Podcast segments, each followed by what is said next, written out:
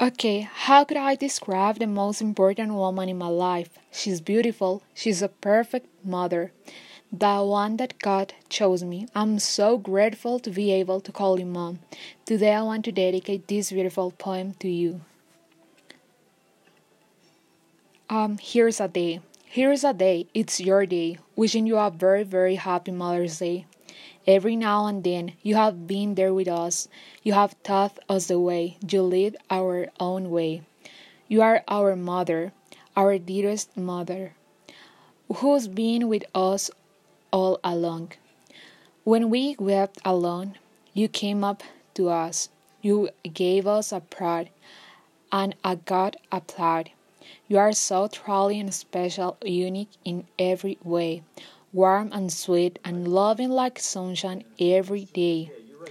Dear mom, your kids love you. We want to say just one thing to you. In all ways, you are great.